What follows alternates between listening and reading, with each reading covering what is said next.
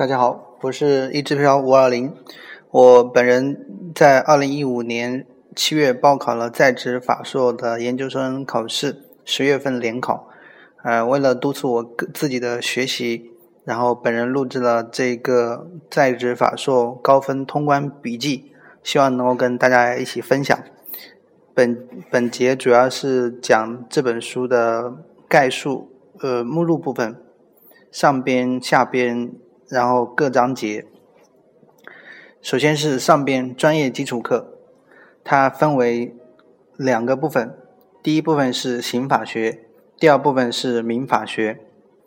呃，它的具体章节是刑法学第一章导论，第二章犯罪概说，第三章犯罪构成，第四章故意犯罪的停止形态，第五章共同犯罪，第六章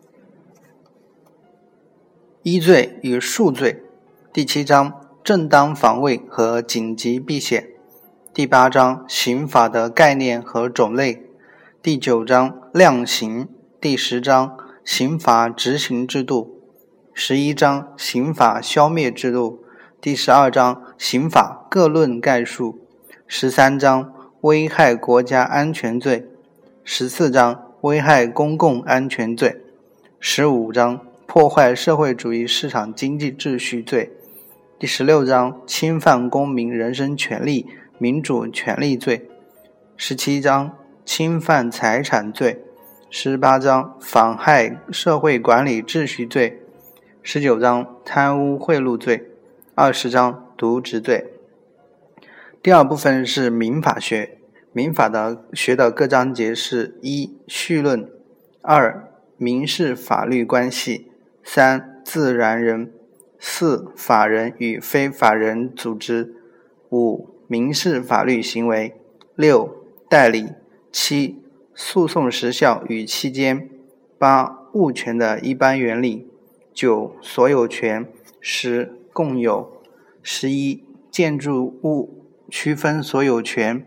十二、相邻关系；十三、用益物权；十四、担保物权；十五、占有。十六债权，十七合同法总论，十八合同法分论，十九人身权，二十知识产权，二十一婚姻家庭与继承，二十二侵权责任，共二十二章。下边呢是综合课，分为法理学、中国宪法学。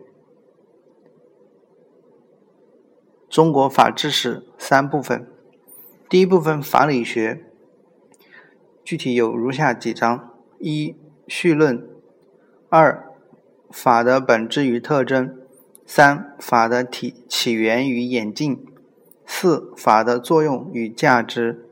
五、法律制定；六、法律体系；七、法律要素；八、法律渊源与分类；